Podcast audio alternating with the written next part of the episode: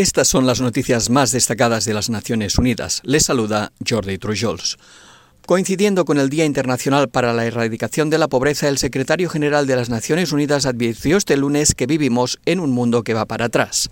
Antonio Guterres destacó que las desigualdades se siguen agrandando y que las economías, tanto las de los países como las domésticas, se ven azotadas por la pérdida de empleos, el alza vertiginosa de los precios de los alimentos y la energía y las sombras acechantes de una recesión mundial. Guterres dijo que el tema de este año para el Día Internacional, Dignidad para Todos en la práctica, debe representar un grito colectivo para una acción mundial urgente. Por ello pidió invertir en soluciones centradas en las personas, acabar con los conflictos, transformar el sistema financiero y apoyar a los países en desarrollo en su transición hacia los combustibles fósiles. Del mismo modo, un informe publicado hoy por UNICEF indica que la guerra en Ucrania y el aumento de la inflación han sumido en la pobreza a 4 millones de niños más en Europa Oriental y Asia Central, lo que supone un aumento del 19% desde 2021. El nuevo índice de pobreza multidimensional publicado este lunes por el Programa de las Naciones Unidas para el Desarrollo y la Iniciativa para el Desarrollo Humano de la Universidad de Oxford concluye que es posible reducir la pobreza a gran escala.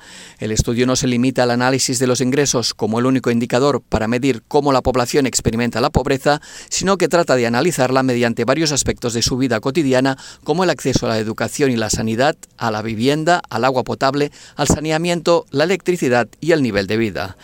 El informe identifica una serie de grupos de carencias o patrones recurrentes que suelen afectar a quienes padecen la pobreza multidimensional y subraya la importancia de comprenderlos para encontrar las fórmulas más eficaces de abordar esas necesidades. A modo de ejemplo, una de las autores del informe, Tasnim Mirza, afirmó que las familias de Laos que no tienen acceso a combustible para cocinar a menudo no pueden enviar a sus hijos a la escuela porque los niños están ocupados recogiendo leña todos los días. Por lo tanto, puede que no sea suficiente construir una escuela en un pueblo si no se soluciona también el problema del combustible. El director general de la Organización Internacional del Trabajo indicó hoy que el aumento de los salarios mínimos, así como las garantías a las ayudas de protección social, deberían figurar entre las respuestas prioritarias a la actual crisis económica y social. Gilbert Ongbo también priorizó la inversión en protección social y el empleo productivo a través del Acelerador Mundial del Empleo y la Protección Social para Transiciones Justas, una iniciativa que busca potenciar la creación de 400 millones de puestos de trabajo,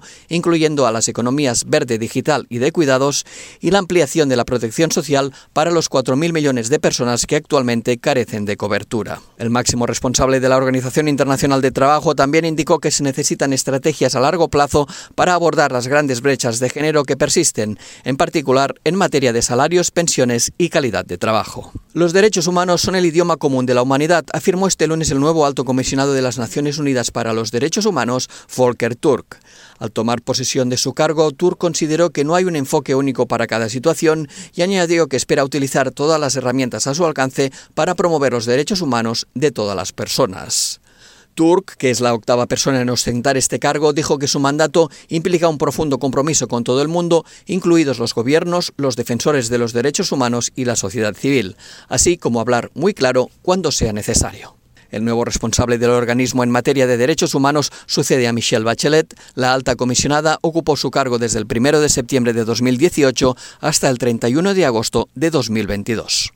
La Organización Internacional para las Migraciones, la Agencia de la ONU para los Refugiados y UNICEF aplaudieron el anuncio de los gobiernos de Estados Unidos y México para establecer una nueva vía de admisión para que los desplazados venezolanos puedan entrar en Estados Unidos. Las tres agencias afirmaron que se trata de un avance alentador para facilitar la migración segura y regular y ofrecer alternativas a las personas en situación de movilidad.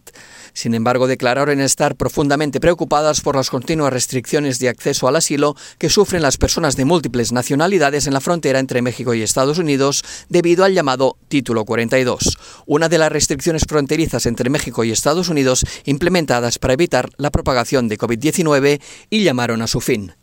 Y hasta aquí las noticias más destacadas de las Naciones Unidas.